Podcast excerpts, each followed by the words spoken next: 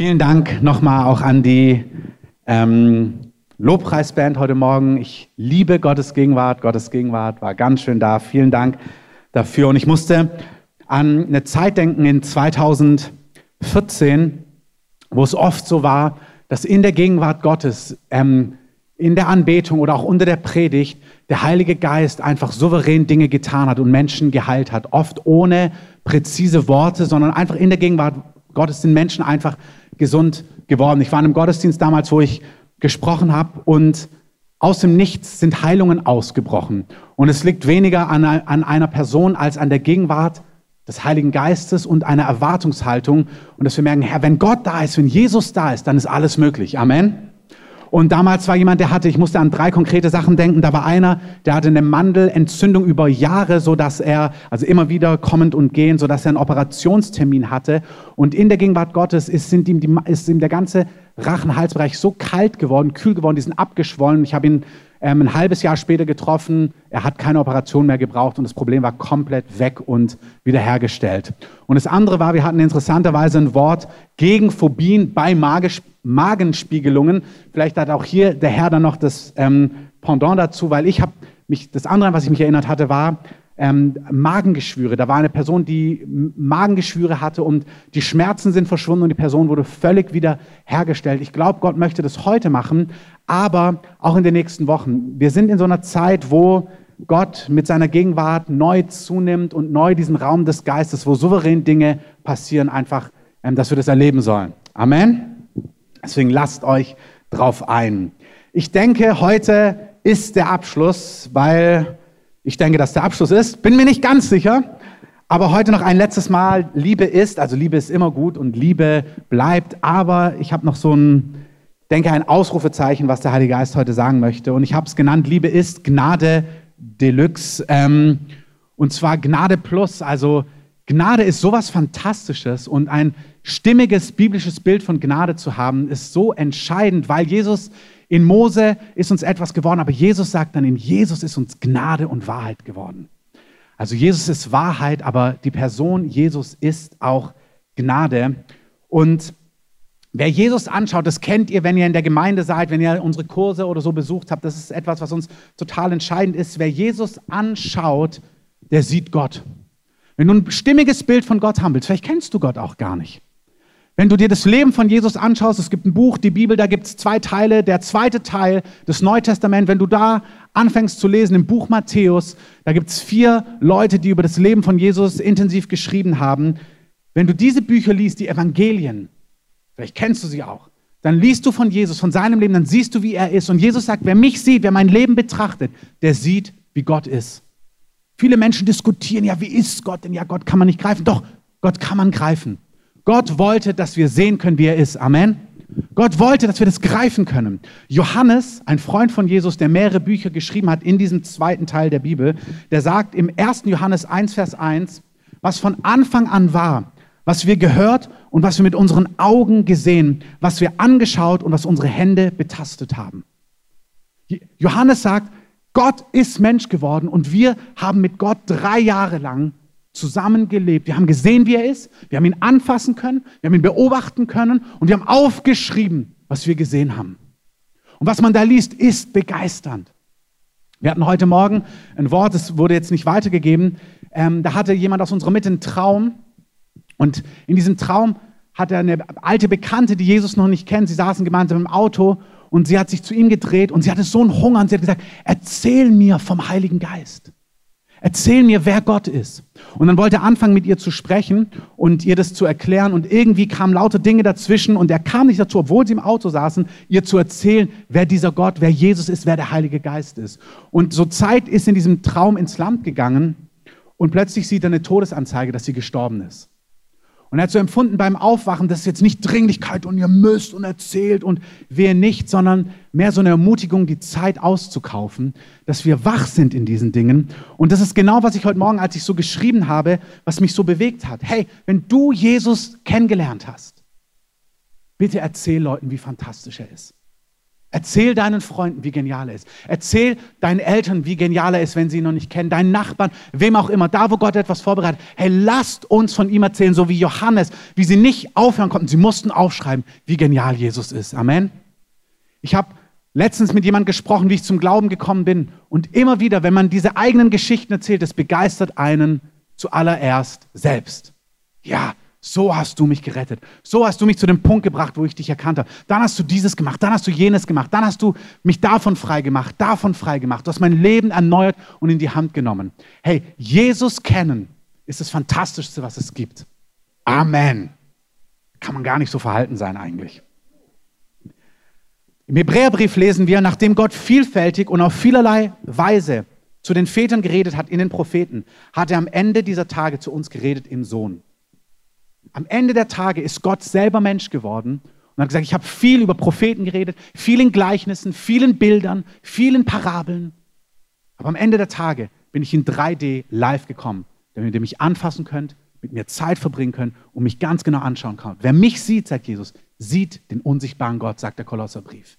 Am Ende der Tage hat er zu uns gesprochen im Sohn. Er, durch den er die Welten gemacht hat, er ist Ausstrahlung seiner Herrlichkeit und Abdruck seines Wesens.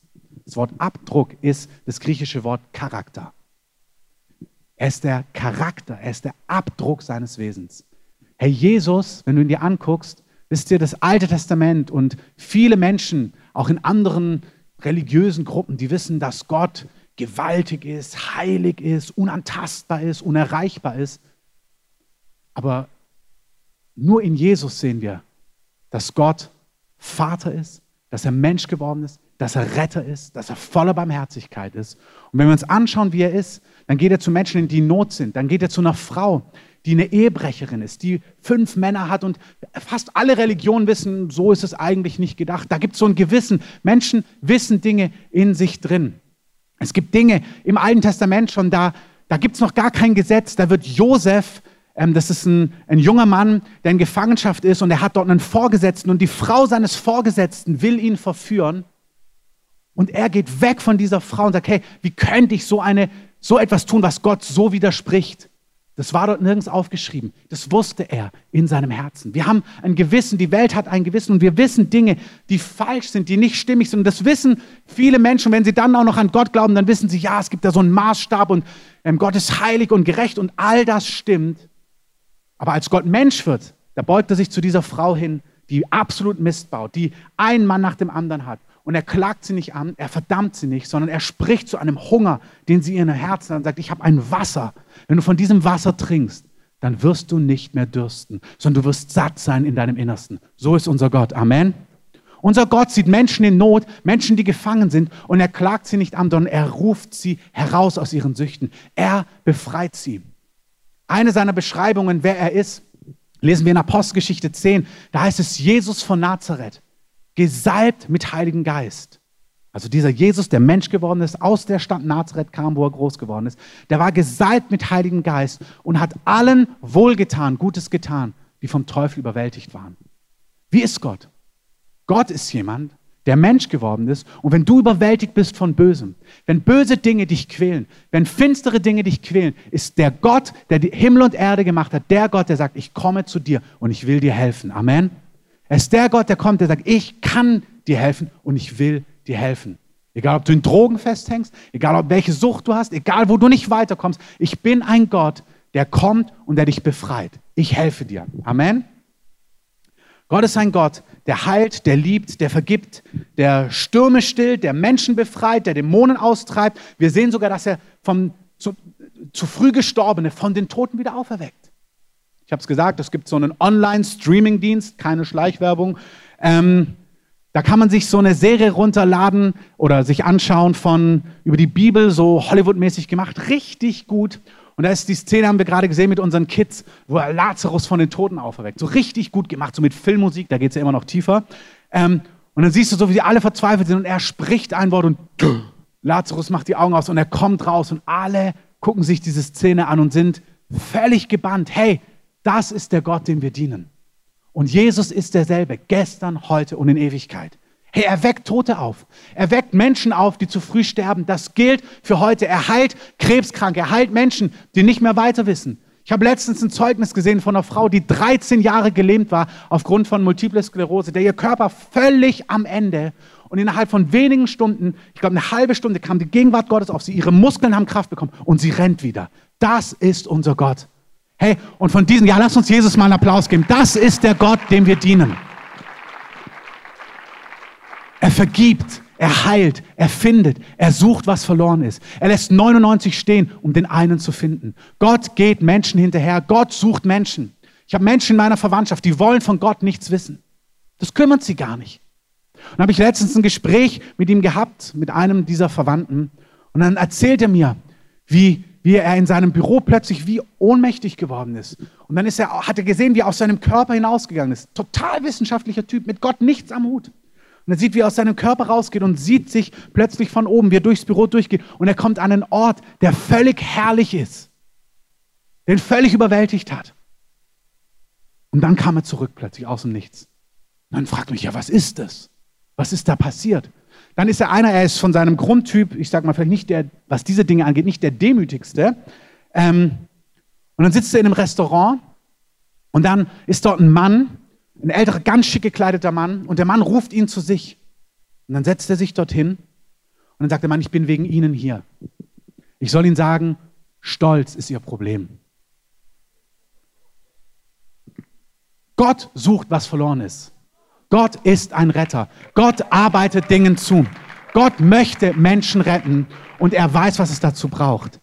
Wir geben unseren Teil, aber Gott arbeitet. Gott ist der, der sucht. Gott ist der, der Menschen. Guck mal, wenn du schon bei Jesus bist, wenn du Jesus schon kennst, überleg mal, wie du ihn gefunden hast. Bei manchen spektakulärer, bei manchen unspektakulärer. Bei manchen, du bist in den Kindesbeinen so groß geworden. Fantastisch, du hast nichts verpasst. Es ist ein irre Privileg, wenn du Gott schon als Kind kennengelernt hast. Amen. Aber dann ist Gott da und will dich, dass du ihn tiefer kennenlernst, dass du seine Liebe mehr kennenlernst. Gott ist ein fantastischer Gott. Und er möchte, dass diese Dinge, die wir kennen, dass wir anderen davon erzählen, dass wir andere faszinieren von dem, wie unser Jesus ist. Dieser Gott lässt uns durch Propheten schon wissen, schon im Alten Testament, dass eine Zeit kommt, und auch das ist unser rettender Gott, und diese Gnade, die er hat, diese Barmherzigkeit, dass eine Zeit kommt, wo ähm, Gerechtigkeit sein wird, wo Frieden sein wird. Dunja hat es in der Einleitung vorgelesen, wo er jede Träne abwischen wird, wo es keinen Schmerz mehr geben wird, wo es keine Not mehr geben wird. In Offenbarung 21 könnt ihr davon lesen. Er wird bei ihnen wohnen. Sie werden sein Volk sein. Gott selbst wird bei ihnen sein, ihr Gott. Er wird jede Träne von ihren Augen abwischen. Der Tod wird nicht mehr sein. Keine Trauer, kein Geschrei, kein Schmerz. Das Erste ist vergangen. Siehe, ich mache alles neu. Das spricht Gott. Ich habe einen Plan. Ich will, dass Menschen bei mir sind. Es gibt einen Ort, da ist alles gut. Und alle, die zu mir gehören, werden an diesem Ort sein. Ich bin ein rettender, barmherziger Gott. Das ist die Gnade, an die wir glauben. Das ist eine fantastische Botschaft. Gott hat Frieden für diese Welt, Gott hat Gerechtigkeit für diese Welt, Gott hat eine Antwort für diese Welt und Gott schenkt Menschen, die das wollen, Gerechtigkeit. Amen. Dieser Satz endet, diese wunderbare Beschreibung endet mit den Worten von Jesus, nicht von irgendeinem extremen Prediger, sondern von Jesus, dass es diesen Ort geben wird, Wer überwindet, wird dies, wird dies erben und ich werde ihm Gott sein und er wird mir Sohn sein. Aber, das ist auch Heilige Schrift, auch die Worte von Jesus, dem Retter, der sich zu der Ehebrecherin hinbeugt und sagt, hey, ich habe ein Wasser, wenn du davon trinkst, wirst du keinen Durst mehr haben. Dieser Jesus sagt auch, aber den Feigen, den Ungläubigen, den mit Gräueln, also mit schlechten Dingen befleckten Menschen, den Mördern, den Unzüchtigen, den Zauberern den Götzendienern, alle, die im Okkulten sind, alle, die lügen, alle, die Tod bringen, alle, die falsche Dinge anbeten, allen Lügnern ist ihr Teil in dem See, der mit Feuer und Schwefel brennt. Ja, das ist so katholische Lehre und so ähm, Mittelalter. Nee, das ist Offenbarung, dass er sagt, es gibt einen Ort, wo Menschen bei mir sind und es gibt einen Ort, wo Menschen nicht bei mir sind. Und das ist noch nett beschrieben. Jetzt sagt dieser liebende Gott aber nicht, dass er darüber gleichgültig ist. Nichts dergleichen. Sagt in Jesaja schon durch die Propheten, dass es eine Straße geben wird, wo, wo Gerechtigkeit sein wird und kein Unreiner wird über diese Straße hinziehen. Kein Unreiner wird auf diese Straße kommen. Es ist ein Ort, der ist so rein, so vollkommen. Hey, da kommt keiner von euch jemals hin. Keiner. Auch keine Mutter Teresa, kein Mahatma Gandhi, kein noch so feiner, frommer, betender, almosengebender Typ. Niemand. Niemand. Frei nach Bonhoeffer, der gesagt hat, wer die perfekte Kirche sucht, ähm, hat ein großes Problem, weil wenn es die perfekte Kirche gibt, an der du, wo du Teil sein könntest, dann bist du ähm, disqualifiziert, weil wenn du dabei wärst, wäre sie nicht mehr perfekt. Und so hat Gott einen Ort, wo es nichts Unvollkommenes gibt und genau das qualifiziert dich, an diesen Ort zu kommen. Gott ist die Heiligkeit in Person. Das wissen alle Völker, das wissen Menschen in ihrem Geist, in ihrem, in ihrem Inneren, die haben ein Zeugnis in ihrem Gewissen. Gott ist heilig, Gott ist rein, Gott ist vollkommen, Gott ist perfekt. Und wir scheitern radikal an diesem Anspruch. Und als Jesus gekreuzigt wird, weil Gott bleibt da nicht stehen. Und du kennst diese Botschaft vielleicht, weil du mit Jesus lebst, hey, dann erzählst denen, die ihn nicht kennen. Ich hatte gestern mit meinen Eltern Gespräch über Freunde auch von ihnen, die alles im Leben haben. Die haben genug Geld, die haben genug Rente, die haben gut eingezahlt, das ist alles gut, die können alles machen. Hey, und das ist nichts, wenn dieses Leben vorbei ist. Das ist nichts. Und Markus hatte diesen Traum heute Nacht, dass es wichtig ist, dass wir erzählen von der rettenden Botschaft von Jesus. Amen. Auf eine Art und Weise, die angemessen ist, die nicht mit der Keule ist, aber die doch klar ist. Denn wir sind alle von Gott getrennt. Gott bleibt bei dieser Heiligkeit, bei dieser Reinheit nicht stehen. Es gibt diesen Ort, wo Unvollkommenes keinen Platz hat. Deswegen bin ich disqualifiziert und du auch im Natürlichen. Und dieser Gott bleibt da nicht stehen, sondern sagt, nein, ich habe einen Plan. Und ich liebe Menschen so sehr, das ist das ein, Einmaleins des Evangeliums. Ich liebe sie so sehr, dass ich den Preis für sie bezahle. Das ist wie wenn du Schulden hast und ich komme und sage, hey, ich habe, was du bezahlen musst und ich bezahle es für dich. Das 100.000 Euro kannst du nicht bezahlen. Ich bezahle für dich. Warum? Weil ich dich liebe. Die Sünde, die Strafe, die Konsequenz von Sünde ist der Tod. Und Gott kommt als Gerechter, er wird Mensch, er lebt ein Leben ohne Fehler, absolut perfekt, vollkommen. Und er lässt sich hinrichten wie ein Verbrecher. Das ist das Evangelium. Unreinheit, Sünde, egal wie groß oder wie klein. Du hast recht. Es gibt viele Menschen, die sind viel unvollkommener als du. Viel unvollkommener. Vielleicht spürst du es auch anders. Wir haben Leute in unserer Mitte, die haben Dinge gemacht, für die sie sich so schämen und sie haben das Gefühl, niemand ist so unvollkommen wie ich. Keiner hat sowas, so Dreck am Stecken wie ich. Das, was ich getan habe, das ist unvergebbar. Egal, wie du empfindest. Ob du das Gefühl hast, ja, es gibt Schlimmere, oder ob du das Gefühl hast, es gibt niemand, der mehr Dreck am Stecken hat als ich. Gott ist Mensch geworden und hat sich entschieden, deine Schulden zu begleichen. Wisst ihr, im Vergleich, der eine hat vielleicht 99.999 und der andere hat 100.000. Ähm, das sind die Dimensionen. Bei Gott, wir sind alle, sagt der Römerbrief, alle chancenlos in die Reinheit, in die Vollkommenheit Gottes hineinzukommen. In unserem Vergleich schneidet der ein oder andere vielleicht besser ab. Aber im Vergleich mit der Reinheit in Person sind wir alle völlig disqualifiziert. Gott wird Mensch, lebt ein perfektes Leben und trifft nun auf die, die Schulden haben und sagt, ich bezahle deine Schulden. Die Schulden, die Schuld ist der Tod. Gott, der Gerechte, als Mensch lässt sich an einem Kreuz hinrichten, stirbt für dich. Das kann nur der Gerechte. Das kann kein anderer Mensch tun, so wohlmeinend er ist, weil er selber Schulden hat. Ich kann deine Schulden nicht bezahlen, wenn ich selbst die 100.000 brauche für meine Schulden. Nur wenn ich keine Schulden habe, kann ich mein Geld für dich investieren Jesus konnte das. Er lässt sich hinrichten und neben ihm werden zwei Männer gekreuzigt. Zwei Verbrecher, sagt das Neue Testament, Übeltäter. Die haben wirklich Mist gebaut und die haben es wirklich verdient zu sterben.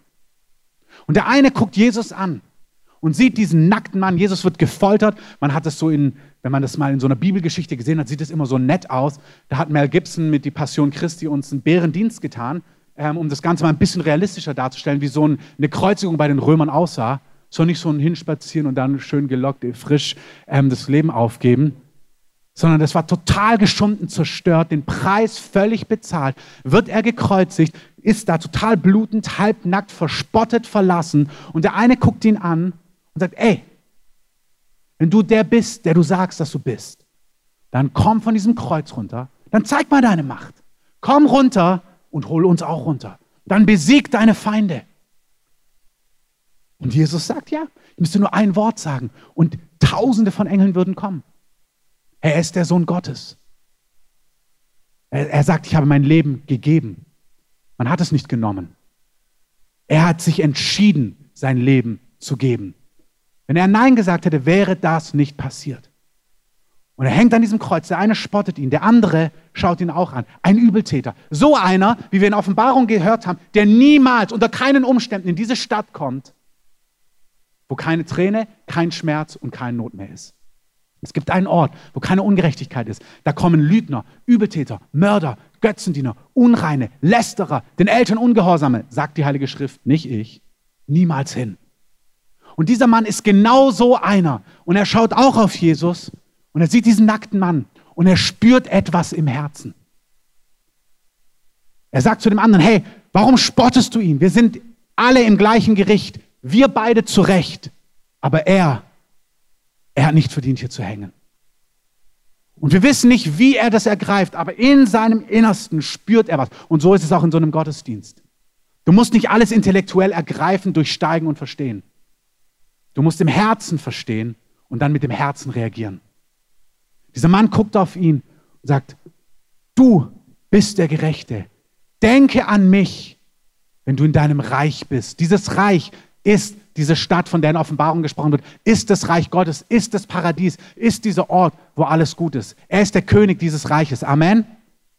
Und dieser Mann sagt zu ihm, wenn du an diesem Ort bist, dann denke an mich.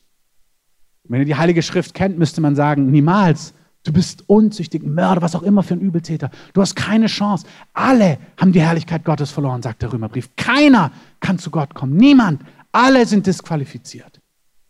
Jesus schaut ihn an und sagt zu ihm, Wahrlich, ich sage dir, Lukas 23, Vers 43, heute wirst du mit mir im Paradies sein. Dieser Mann hat überhaupt nichts vorzuweisen. Gar nichts. Nichts. Das Einzige, was er hat, ist Glaube und Vertrauen auf Gnade. Er sieht Jesus, er hat leere Hände und er sagt mit meinen Worten, erbarme dich meiner. Hab Erbarmen mit mir. Und Jesus sagt, heute bist du gerecht. Heute noch wirst du mit mir im Paradies sein. Im Römer 10, Vers 13, da heißt es, jeder, der den Namen des Herrn anrufen wird, jeder, der Gott anruft, wird errettet werden. Wenn du heute hier bist und keinen Frieden mit Gott hast, und du sagst, Gott, rette mich. Du brauchst nicht die richtige, wir machen danach immer so ein Gebet. Wie genau ist das Gebet? Das Gebet ist völlig egal. Wenn du in deinem Herzen schreist, Gott, erbarme dich meiner, dann bekommst du ein neues Leben. Wenn du in Not bist und sagst, Herr, hier bin ich, rette mich, dann ist das das richtige Gebet. Amen. Und falls du denkst, oh Mist, ich bin schon gerettet, dann kannst du in allen anderen Lebenslagen auch den Namen des Herrn anrufen. Vielleicht bist du hier und weißt nicht weiter in deiner Familie, nicht weiter in deiner Ehe, nicht weiter mit deiner Krankheit, nicht weiter mit welcher Situation auch immer. Und du schreist Gott, ich weiß nicht, wie ich das mit Finanzen regeln soll. Ich weiß nicht, wie ich meine Ehe verändern soll. Ich weiß nicht, wie ich das machen soll. Herr, erbarme dich meiner. Wer den Namen des Herrn anruft, so unkompliziert ist das Evangelium und so unkompliziert belassen wir das Evangelium. Amen. Herr, hilf. Herr, rette mich. Herr, hier bin ich. Das ist Glaube. Und zwar Glaube an die Gnade Gottes. Gnade Deluxe, Glaube Deluxe. Glaube ist Vertrauen. Wir glauben, wir vertrauen, dass Gott ein gnädiger Gott ist. Amen. Dass wir Gott anrufen können in allen Lebenslagen. Dass wir sagen, Jesus, hilf mir. Und Jesus will helfen. In Jesaja 57 heißt es, Jetzt habt ihr euch schon gefragt, was, wo wohnt der Herr? Ist aber bei der Werbung nicht anders. Der Herr wohnt im Hohen und Erhabenen, der in Ewigkeit wohnt, in der Höhe und im Heiligen wohne ich und bei dem, der zerschlagenen und gebeugten Geistes ist. Ich bin im Hohen, im Heiligen, im Vollkommenen und da, wo Menschen in Not sind und sagen, hilf mir. Menschen bedürftig sind, Paulus sagt, ich rühme mich meiner Schwachheiten, ich rühme mich meiner Kämpfe, ich rühme mich meiner Unmöglichkeiten. Und die Kraft Gottes zeltet bei mir. Gott wohnt bei mir. Gott wohnt bei denen, die in Not sind. Und zwar, du musst nicht immer dich in Notsituationen bringen. Du brauchst eine Lebenshaltung von Bedürftigkeit. Wir werden viel zu schnell, viel zu stark. Aber Gott sagt, hey, ihr müsst werden wie die Kinder. Du kannst total gebildet, hochintellektuell, in höchsten politischen, wirtschaftlichen oder was auch immer für Ämtern sein und trotzdem im Herzen kindlich bleiben. Amen. Das heißt nicht, dass du nichts erreichst in dieser Welt. Im Gegenteil. Du, du weißt aber nicht ich, sondern die Gnade, die auf mir wohnt. Ich brauche gar nicht alles im Blick haben. Ich bleibe jemand, der einfach bleibt vor Gott und der weiß, Gott hilft mir. Gott arbeitet mir zu. Gott ist mein Helfer. Amen. Jeder, der den Namen des Herrn anruft, nicht in diesen großen, bombastischen Notsituationen, sondern als Lebensstil. Herr, hilf. Oder jetzt kommt Glaube. Herr, ich danke dir, dass du mir hilfst. Danke, Herr, dass du da bist. Danke, Herr, dass du weißt, was ich brauche. Danke, dass du mir in meiner Sucht, in meiner Gefangenschaft, in meiner Ehe, in meiner Familie, bei meinem Studium, bei meiner Arbeit, du bist mein Helfer. Hey, auch diejenigen, die, wir haben gesprochen, Liebe ist, auch das ganze, ganze Thema Sexualität, auch die Menschen, die hier ringen, die hier kämpfen, mit Dingen in sich. Wenn du hier kämpfst, sag, Herr, du bist mein Helfer. Du kannst Dinge wiederherstellen, du kannst Dinge erneuern. Gott sucht und liebt Vertrauen und Glauben. Amen. Wer den Namen des Herrn anruft, wird errettet werden. Und Hebräer 11, Vers 6 sagt, ohne Glauben ist es unmöglich, Gott wohl zu gefallen. Ich möchte es andersrum betonen. Wer vertraut, berührt Gottes Herz. Guck mal, wir sind so trainiert, wenn du ein bisschen was von Kirche, von Religion mitbekommen hast, dann haben wir das Gefühl, man leistet, man muss für Gott Dinge tun. Und Gott sagt nicht, wow, du machst aber viel für mich. Da gibt es den einen Mann, der steht im Tempel, Gott, ich bin so froh, dass ich nicht wie die anderen bin. Ich bete, ich faste, ich verzehnte alles und rühmt sich seiner Taten. Und da steht ein anderer, da heißt es, er traute sich nicht, die Augen zum Himmel zu heben. Und er schlägt seine Hand in die Brust und sagt, Gott sei mir Sünder gnädig. Und Jesus sagt, dieser Mann geht gerecht nach Hause. Dieser Mann hat mein Herz berührt. Da musst du, sagt Paulus, ja, sollen wir dann viel sündigen, damit die Gnade wächst? Nein, überhaupt nicht. Paulus ist so gut, der, der greift die Fragen auf, die immer aufkommen bei solchen Aussagen. Römerbrief erklärt dir diese Dinge, wenn es dich interessiert. Auch ein Buch im Neuen Testament. Nein, aber einen Lebensstil zu haben, wo wir wissen, ich vertraue Gott. Dieser Mann, der nichts vorzuweisen hat, der neben Jesus gekreuzigt wird, sagt, bitte denk an mich, erbarme dich meiner. Da sagt Gottes Herz, wow, Vertrauen. Ich liebe Vertrauen. Ich liebe Glauben. Hey, Gott liebt es, wenn du glaubst. Amen. Gott liebt es, wenn du ihm glaubst. Gott liebt es, wenn du deine Situation anschaust und merkst, boah, kein Weg, kein Ausweg. Und dann nicht grübelst und grübelst und guckst und nicht weißt und verzweifelst, sondern dein Herz zu ihm wendest und sagst, boah, du wirst mich herausführen. Du bist der Befreier. Du bist der, der alles neu macht. Da sagt Gott, wow, fantastisch, du kennst mich. Ich liebe das, wenn meine Kinder, auch in Situationen, ich habe es diese Woche in den Kursen erzählt, beim im Kontext Erziehung, wir erziehen unsere Kinder, dass Wahrheit sagen besser ist wie, ähm, also lieber einen Fehler machen und die Wahrheit sagen, wie den Fehler irgendwie versuchen zu vertuschen. Und dann haben wir so einer unserer Kinder, der das gerade sehr besonders übt, dass das wichtig ist. Und dann hat er äh, etwas gemacht, wo wir gerade sagen, hey, das ist nicht so gut, dass du das machst. Und dann ist mir aufgefallen, oh, das muss wieder passiert sein. Da habe ich gesagt, du, hast du das so und so gemacht?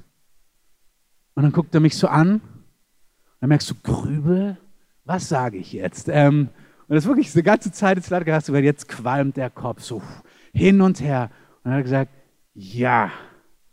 Und dann ich gesagt, sehr gut. Sehr gut. Nicht, dass du das gemacht hast, aber sehr gut, dass du die Wahrheit gesagt hast. Und wir belohnen das auch in Farben. Wir sagen, es ist gut, dass du die Wahrheit sagst. Und dann habe ich gesagt, du, das nächste Mal machst bitte nicht. Aber das ist so wichtig, dass du echt bist und dass du die Dinge beim Namen nennen kannst. Und dann berührt mich das auch als Vater, weil ich sehe, wow, er kennt mein Herz. Und das berührt auch Gottes Herz. Es berührt Gottes Herz, wenn Menschen authentisch sind, wie David, wenn sie echt sind und sagen, Herr, so sieht's aus. Ich vertraue dir. Ich vertraue dir in meinen Fehlern, wenn ich gefallen bin. Ich vertraue dir in meinen Finanzsituationen. Ich vertraue dir in meiner Ehe. Ich vertraue dir bei meiner Berufung. Ich vertraue dir bei meiner Veränderung, bei meiner Verwandlung, bei meiner Transformation. Da, wo Dinge sich verändern. Ich vertraue dir. Amen. Letzte Woche, 2. Korinther 3, Vers 18. Wir schauen nicht uns, unsere Probleme, unsere Unvollkommenheiten an, sondern wir schauen ihn an, seine Vollkommenheit, wie er ist. Und so werden wir verwandelt von Herrlichkeit zu Herrlichkeit durch seinen Geist. Amen. Wir schauen auf Jesus. Dieser Lebensstil, von Jesus anschauen, von ihm vertrauen, Das ist, was den Unterschied macht. Gott liebt Glauben und Gott liebt Vertrauen. Der Glaubensheld im Neuen Testament ist Abraham. Vielleicht weißt du nicht viel von Abraham, dann nur ein paar Gedanken zu ihm. Abraham war, ist ein, ein Jude gewesen, dem Gott gesagt hat, du wirst eigene Nachkommen haben mit deiner Frau, die du liebst. Er hatte ähm, noch eine Magd, mit der er auch ein Kind bekommen hat. Aber er hatte eine Frau, die er geliebt hat, Sarah. Und Gott hat ihm gesagt, du wirst mit dieser Sarah ein Kind haben. Und dann wirst du von diesem Kind viele Nachkommen haben, so viele wie Sterne am Himmel sind. Und ich werde dir Land geben und du wirst der Stammvater werden von dem Volk, mit dem ich etwas ganz Besonderes vorhabe, nämlich das Volk der Juden, das Volk Israel. Und dann heißt es, im Römerbrief schreibt Paulus über diesen Mann, ich habe dich zum Vater vieler Nationen gesetzt, sagt Gott zu Abraham. Und da heißt es, deine Nachkommen, du sollst Vater vieler Nationen werden. Und da heißt es, und Abraham nicht schwach im Glauben, sah er seinen eigenen, schon erstorbenen Leib an, da er fast 100 Jahre alt war, und das Absterben des Mutterleibes der Sarah, und er zweifelte nicht durch Unglauben an der Verheißung Gottes, sondern wurde gestärkt im Glauben, weil er Gott die Ehre gab. Und er war völlig gewiss, dass er, nämlich Gott, was er verheißen habe, auch zu tun vermöge. Darum ist es ihm auch zur Gerechtigkeit gerechnet worden. Ey, Abraham ist gerecht, weil er Gott seine fantastischen Versprechen glaubt. Ist doch glorreich. Du bekommst nicht nur glorreiche Verheißungen, gute Dinge, du wirst auch noch in den Augen Gottes als privilegiert angesehen, weil Gott sagt, wow, du glaubst mir, du bist mein Freund. Abraham war ein Freund Gottes, Amen. David war ein Mann nach Gottes Herzen. Du, der hatte wunderbare Großtaten und der hat auch echt Mist gebaut. Keine Einladung, oh ja, Mist zu bauen. Nein, nein, lies Paulus, Römerbrief. Aber wenn du Mist baust, wenn du kämpfst, wenn du auf dem Weg bist und wenn es unmögliche Situationen gibt, hey, vielleicht hat Gott gesagt, ich werde dir ein Haus geben. Und du sagst, ja, du bist ja witzig. Wie soll ich denn ein Haus bekommen? Meine Eltern haben nichts, ich habe nichts. Habe eine einfache Ausbildung gemacht, kein Kapital, könnte monatlich sowas nie abbezahlen. Du, dann wirkt es sehr irdisch, sehr menschlich, sehr nachvollziehbar. Uns ehrt Gott überhaupt nicht. Das kann jeder. Zweifeln kann jeder. Amen. Wenn Gott sagt, du, ich habe mit dir Gewaltiges vor, du wirst sprechen vor Leuten, du wirst Menschen prägen und du sagst, ich kann überhaupt nicht reden und überhaupt, nee, mache ich nicht und ich bin viel lieber Reihe 15 und sage gar nichts, dann, das kann jeder. Gott beim Wort zu nehmen. Abraham, der Typ ist fast 100. Seine Frau ist ein bisschen jünger, auch fast 100. Der guckt sich an, der guckt sie an und merkt, ach du liebe Zeit. Also ihr dürft euch gerne mal für einen Augenblick kurz vorstellen. Könnt ihr euch angezogen vorstellen. Ähm, ich rede auf dieser Ebene von, da war es schwer, jetzt nochmal ein Baby zu bekommen. Und Abraham guckt im Natürlichen hin und dann guckt er, was hat aber Gott gesagt? Und jetzt bitte scan mal dein Leben. Was hat Gott gesagt zu dir? Was hat Gott über deine Ehe gesagt? Was hat Gott über deine Kinder gesagt? Was hat Gott über deine Finanzen gesagt? Was hat Gott über deine Gesundheit gesagt? Was hat Gott über die Dinge gesagt, die dir, was hat Gott gesagt? Und was schreit in dir? Was sind das für Umstände? Was sind das für Dinge außerhalb von dir, die sagen, ja, aber. Und diese Entscheidung, das ist gar nicht neutral. Uns geht noch nicht mal nur um die Verheißung. Es geht um Gottes Herz. Gott sucht seine Augen durchlaufen die ganze Erde, haben wir uns angehört.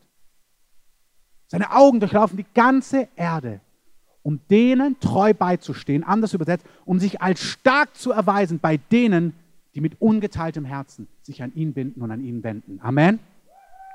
Es kann jeder zweifeln, es kann jeder sagen, ja, bei mir nicht, wie ein Haus, Gesundheit, voller Krebs, voller dieses, voller jenes, Finanzen, meine Ehe, pff, was soll da noch klappen? Meine inneren Gefühle, meine sexuellen Gefühle, mein Trieb, den ich seit Jahren habe, diese Gefangenschaft, jene Gefangenschaft. Ich kriege das nicht hin. Ich komme nicht raus aus dieser Sucht. Ich bin schon so lang Alkoholiker. Ich bin schon so lang pleite. Meine ganze Familie ist pleite. Wir waren alle kaputt. Wir haben alle einen Herzkasper bekommen mit so und so vielen Jahren. Hey, Gottes Berichte haben mehr Kraft. Amen. Und Gott hat Weisungen, Gott hat Ansagen, Gott hat Dinge zu sagen. Und er ruft Menschen, seine Augen durchlaufen die Erde und sagt, wer vertraut mir?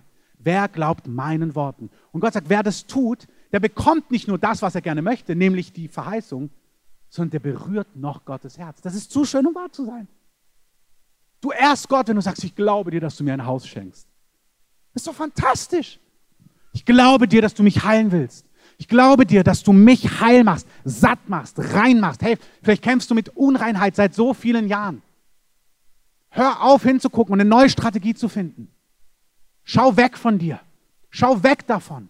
Was macht gerecht? Gerecht macht nicht, dass du dir kein Porno mehr anschaust. Gerecht macht, dass du Gott glaubst. Die Frucht davon wird sein, dass du kein Porno mehr anschaust. Nicht verwechseln. Aber es ist eine Frucht und nicht die Tat, die dich gerecht macht. Wenn du mit Lästerung, mit Dingen in dir, mit Neid, mit Zorn, den kriegst du gar nicht weg. Find mal die Knöpfchenkombination, um Eifersucht wegzubekommen. Die findest du nicht. Du kannst nur sagen, Gott, ich schaue auf dich und du wirst mich in dein Abbild verwandeln. Ich glaube es dir. Ich werde eine Person sein, ohne Eifersucht, ohne Zorn, ohne Bitterkeit, in Reinheit, in Heiligkeit, mutig, Gesundheit, Berufung, Finanzen, was auch immer. Ich glaube deinen Worten. Amen. Wer vertraut, berührt Gottes Herz. Das gilt für Rettung. Egal, was du für Mist gebaut hast, egal, wie viele Menschen du kaputt gemacht hast, egal, wie viel Dreck du am Stecken hast. Du kannst wie dieser Verbrecher, wie dieser Übeltäter sagen, Herr, hier bin ich, erbarme dich meiner. Und es wurde ihm zur Gerechtigkeit gerechnet. Sagen, ich bin in Not, ich bin in Sünde, ich tue Dinge, die Gott nicht entsprechen. Aber ich vertraue dir, dass du mich befreist. Und es wurde ihm zur Gerechtigkeit gerechnet. Wenn wir Gott vertrauen, berühren wir sein Herz und wir empfangen die Dinge, die wir glauben. Amen. Das Neue Testament lehrt uns, dass Vertrauen, Glauben mit Dranbleiben zu tun hat. Manche Dinge kommen in einem Augenblick, bei manchen anderen Dingen wie bei Abraham muss man einfach festhalten. Gott hat dann liebevoll Abraham zugearbeitet und er hat seinen Namen verändert von Abram zu Abraham, was so viel wie bedeutet Vater vieler. Und Gott hat es ganz liebevoll gemacht. Ab jetzt hat seine Frau ihn immer gerufen, Vater vieler, komm. Vater vieler, komm. Vater vieler, hast du schon das Essen gemacht? Vater vieler, hast du gesehen, wo die Schafe hingelaufen sind? Vater vieler. Das heißt, den ganzen Tag wurde zugetextet mit den Weisungen, die ihm entsprechen. Und manchmal braucht es einen Namenswechsel. Amen. Und manchmal müssen auch wir in unseren Beziehungen, in unseren Freundschaften, in deiner Ehe, wo auch immer, anfangen, das andere über dem anderen auszusprechen. Wenn du immer sagst, oh, du kannst ja gar nicht mit Geld umgehen, du kannst ja gar nicht mit Geld umgehen, du kannst ja gar nicht mit Geld umgehen, du kannst ja gar nicht mit Geld umgehen, dann prophezeist du, du sprichst diese Dinge in Existenz. Nenn deinen Mann doch Verwalter vor dem Herrn oder so. Glorreicher Verwalter, ähm, glorreicher Pionier, Mann der Reinheit, Frau der Würde, was auch immer. Aber fangt an, Wahrheit auszusprechen über euch und auch übereinander. Wir haben darüber gesprochen, auch in Ehepaaren, dass oft das Gegenteil, das Frustrierende, das Schmerzhafte dann dem anderen gesagt wird. Sieh den anderen mit den Augen Gottes. Wir kennen einander nicht mehr nach dem Fleisch, sagt das Neue Testament, sondern wir erkennen uns von Gott her. Gott sieht uns vom Ende her. In Römer heißt es, dass er das Nichtseinende ruft, als ob es da wäre. Er sieht uns aus Jesus, in Jesus und vom Ende her. Petrus, du bist ein Felsen. Simon, ich nenne dich Felsen. Er hätte auch sagen können, du bist Wankelmütigkeit in Person. Wankelmut, komm mal, Wankelmut. Er sagt Felsen, komm. Komm, Felsen. Sprich neue Dinge über dir aus. Und lass andere neue Dinge über dir aussprechen. Das Reich Gottes wird gebaut durch Worte. Gott hat gesprochen und es geschah. Worte haben Macht. Amen. Sprich über dir aus, was Gott sagt. Ich werde Abraham, Vater vieler. Und dann sagt er, und guck zu die Sterne, so viel wie da sind, so viele Kinder wirst du haben. Hey, das Reich Gottes wird durch Worte und durch Meditieren nimmt es Gestalt an. Wir schauen, ups, na, alles gut in der Wiederholung, weil ich draufgeklickt habe, wer Gott und so weiter und so fort. Und dranbleiben. Meditiere über diese Dinge. Schau, was hat Gott gesagt. Schau auf seine Verheißungen und erneuere dein Denken. Römer 12, 2. Das ist vernünftiger Gottesdienst. Dass wir uns die Dinge vor Augen halten, die Gott über uns sagt, dass wir unser Denken erneuern. Ich werde gesund sein. Deine Striemen sind mir zur Heilung geworden. Du hast diese Ehe gestiftet. Du wirst sie vollenden. Du hast mir Kinder gegeben. Sie werden gesund sein, sie werden heil sein, sie werden den Ruf ausführen, den Gott über ihrem Leben hatte. Amen. Sprecht die Dinge aus. Und manchmal heißt es dranbleiben. Vielleicht wart ihr im Abendgottesdienst hier vor einigen Wochen. Da habe ich ein Video gezeigt von dem Chris Gore. Da war er nicht da. Der Sean Bolz hat einen Namen, das ist ein Prophet. Er hat einen Geburtstag und einen Namen einer Person. Und die Person ist dann nicht da, das Mädchen, und man findet aber raus, dieses Mädchen, an diesem Tag geboren, ist die Tochter von einem der Heilungsevangelisten dort vor Ort. Und dieses Mädchen ähm, ist hochgradig behindert, seit vielen, vielen Jahren. Und das weiß er nicht. Er hat nur den Namen und den Geburtstag. Und dann sagen sie, ja, das ist die Tochter von so und so und mehr weiß er noch nicht. Und dann liest er das prophetische Wort vor, was er für dieses Mädchen hatte. Und er sagt, ich habe ein Wort gesehen, Gott wird sie körperlich vollständig wiederherstellen und sag ihren Eltern, sagt den Eltern, ihre Gebete funktionieren. Hey, das ist so stark. Weil manchmal müssen wir dranbleiben. Und wir wissen nicht warum. Ich weiß es auch nicht. Ich habe keine schlaue Antwort.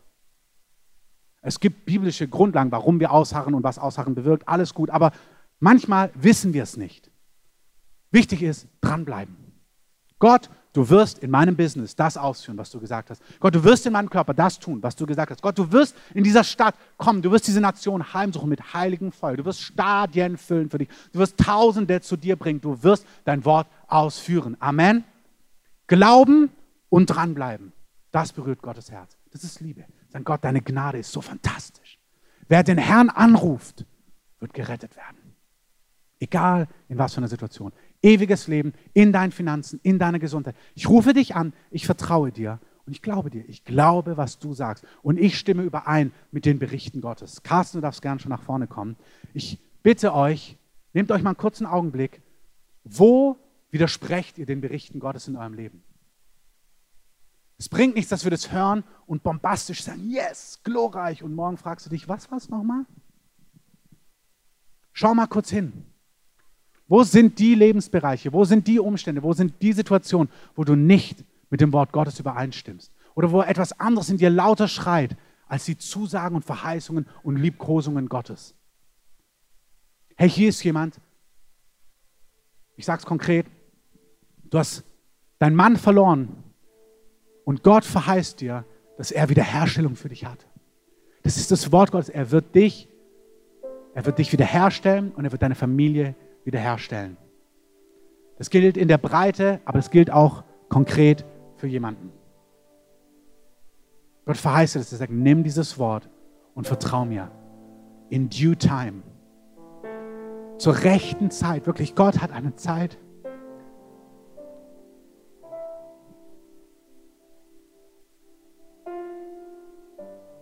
Ich sage das so, ich sehe das auch für dich, Fidi. Gott wird die Dinge wiederherstellen, die geraubt worden sind. Und Gott wird in seinem Zeitlauf die Dinge wiederherstellen und heilen und neu machen. Jesus, wir danken dir, dass du der Hörer des Gebets bist. Wir danken dir, dass du ein Vater von Witwen und Waisen bist.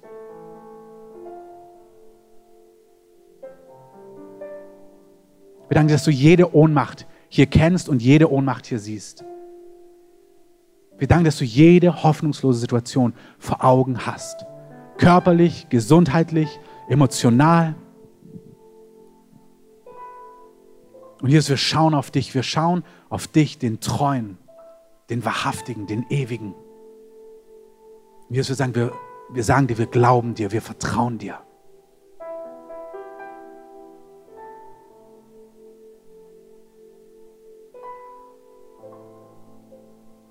Wir stimmen mit deinen Berichten überein.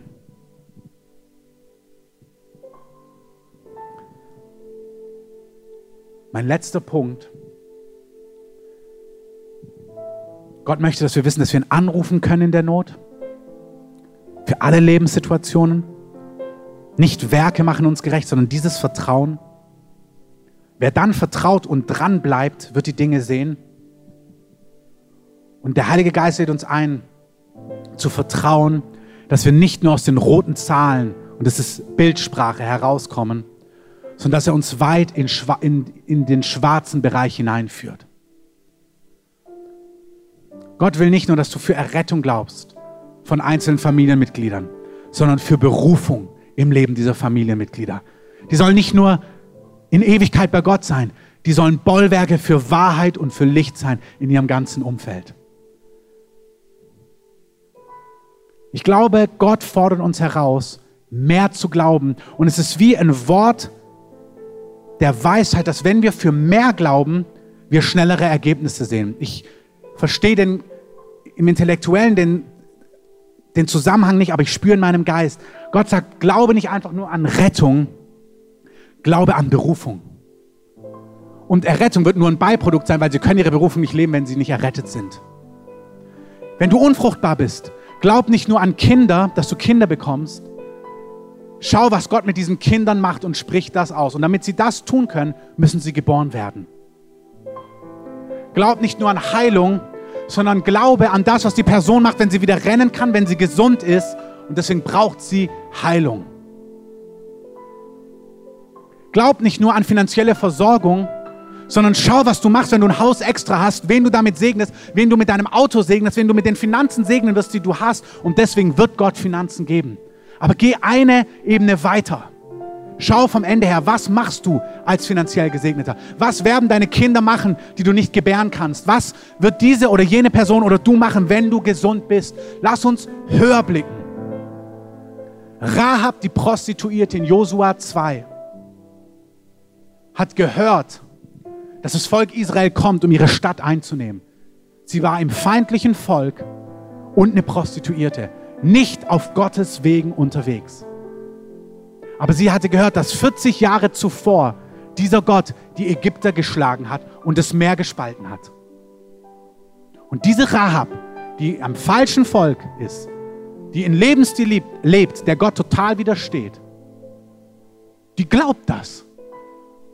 Ich glaube das dass dieser Gott so mächtig ist, dass er die Ägypter geschlagen hat, das Weltreich zur damaligen Zeit und ein Meer gespalten hat. Und ich werde mit seinen, mit dem Kundschafter dieses Gottes, weil es werden Kundschafter nach Jericho geschickt, die die Stadt auskundschaften sollen. Sie versteckt die ganz kurz. Und als ihre Leute kommen und fragen, hast du die Kundschafter gesehen? Da sagt sie sich, nee, ich werde mich loyal zu diesen Kundschaftern zeigen weil ihr Gott ist mächtig, ihr Gott ist gewaltig, ihr Gott kann retten. Und wenn ich seinen Kundschaftern Gnade erweise, dann glaube ich, dass dieser Gott mir Gnade erweisen wird. Diese Frau hat nichts vorzuweisen, außer Vertrauen auf Gnade. Ich sage, ich glaube, dass der Gott mächtig ist, aber da bleibt sie nicht stehen. Ich glaube, dass dieser Gott gütig ist. Sie assoziiert sich mit diesen Kundschaftern, sie versteckt sie, sie wird gerettet, Sie kommt nicht um mit dem restlichen Volk. Herr, aber das wäre nur auf Null kommen. Das wäre einfach nur gerettet sein. Nein, diese Frau findest du in Hebräer wieder, als, im Hebräerbrief 11 als Glaubensheldin. Sie schafft es ins Neue Testament in eine Reihe mit Mose, Daniel, Gideon und all den Helden.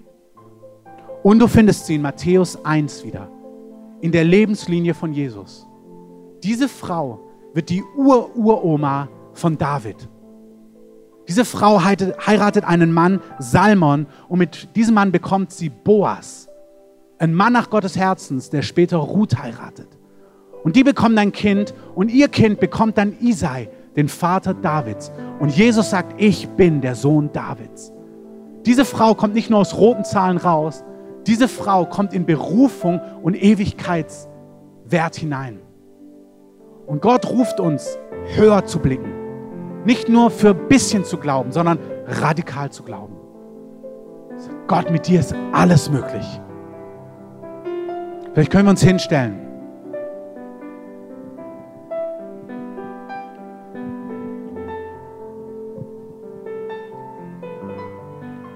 Heiliger Geist, wir danken dir, dass du uns zeigst, wie Liebe ist.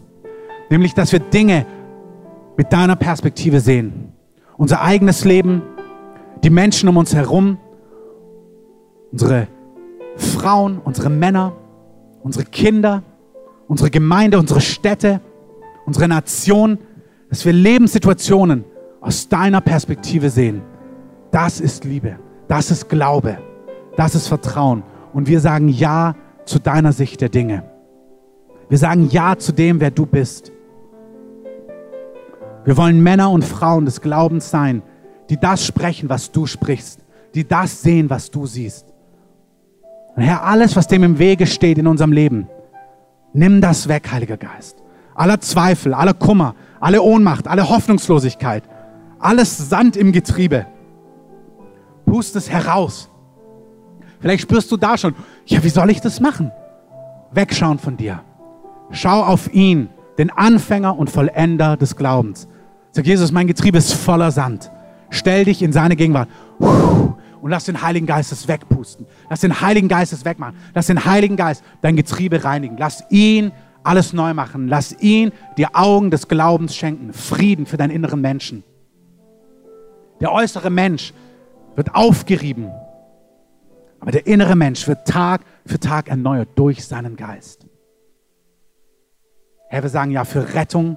Wir sagen Ja für Heilung. Wir sagen Ja zur Versorgung. Wir sagen Ja zur Wiederherstellung. Und wir sagen Ja zu Berufungen, gewaltigen Berufungen, Durchbrüchen für uns und unsere, die Menschen um uns herum, Familienmitglieder, Eltern, Kindern, die dich noch nicht kennen, Freunden, Herr. Wir sagen Ja zu ihrer Berufung. Wir sagen, sie sollen Botschafter vom Heiligen Geist werden. Männer und Frauen des Feuers des Heiligen Geistes. Männer und Frauen, die dich und dein Feuer kennen, Herr. Wir danken dir für Ehen, die nicht nur gerettet werden, sondern die vielen andere Ehe segnen. Wir danken dir für Kinder, die nicht nur empfangen werden, sondern Kinder, die heilsam sind, die balsam sind. Herr, wir sagen Ja dazu.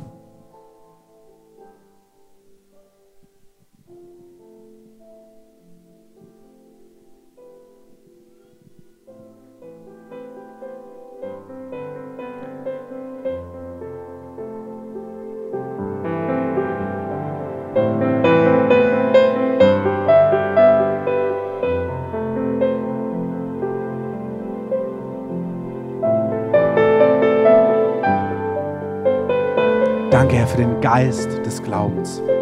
Ich bete, dass er in großer Salbung auf uns lagert. Ich bete, dass er auf diesem Haus lagert, auf dieser Gemeinde, aber auch auf dieser Stadt und den Gemeinden dieser Stadt, Herr. Herr, wir lösen deinen Segen. Wir sagen Ja zu deinen Plänen. Ja zu deinen Rettungen, ja zu deinen Aufbrüchen, ja zu deiner Erneuerung, ja zu deiner Barmherzigkeit, ja zu deiner Gnade.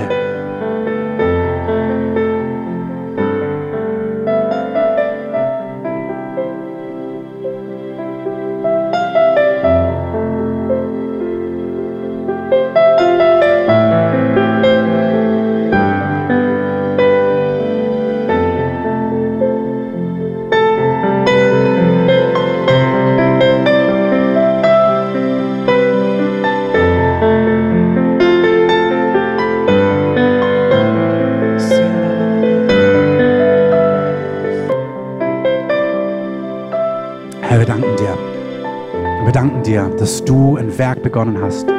Heiliger Geist, ich bitte dich, dass du uns die Woche immer wieder zurückholst an das, was wir die letzten Wochen gehört haben. Wir schauen auf dich, nicht auf uns, nicht auf unsere Unzulänglichkeiten, nicht auf unsere Unmöglichkeiten, sondern auf dich, auf den Anfänger und den Vollender. Und indem wir dich betrachten, werden wir von deinem Heiligen Geist verwandelt, von Herrlichkeit zu Herrlichkeit, in dein Abbild verwandelt. Ich lade die Beter hier nach vorne ein, dass ihr hier nach vorne kommt, um zu beten, um Segen anzubieten. Wenn ihr Gebet braucht, wenn ihr Heilung braucht, wenn ihr euer Leben Jesus geben wollt, wenn ihr gespürt habt, ja, ich brauche dieses Erbarmen, ich brauche diese Rettung, kommt nach vorne. Wir wollen für euch beten, wir wollen euch segnen, wir wollen mit daran beteiligt sein, dass euer Leben in Gottes Hemden sicher ist. Wenn ihr Jesus kennt, aber den Heiligen Geist nicht, wenn nicht die Kraft Gottes auf eurem Leben kennt, kommt nach vorne. Wir wollen für euch beten, dass Jesus euch tauft im Heiligen Geist, in seiner Gegenwart, euch mit Feuer berührt, seine Herrlichkeit ausgießt. Ihr dürft gerne hier sitzen bleiben, ihr dürft gerne nach draußen gehen. Wenn ihr hier bleibt, bleibt gerne so still, also in eine leise Atmosphäre, weil wir in der Gegenwart Gottes sitzen bleiben wollen. Draußen gibt es Kaffee und Tee, da könnt ihr Fragen stellen. Und ich wünsche euch einfach eine Woche voll in der Gegenwart Gottes und ich segne euch, dass ihr mit, mit ihm geht, mit seinem Schutz, mit seiner Bewahrung, mit seiner Freude und mit seiner Perspektive des Glaubens. Und lasst uns doch Jesus zum Abschluss einfach nochmal einen mächtigen Applaus geben. Und sagen, Jesus, wir rühmen dich, wir danken dir, wir geben dir die Ehre.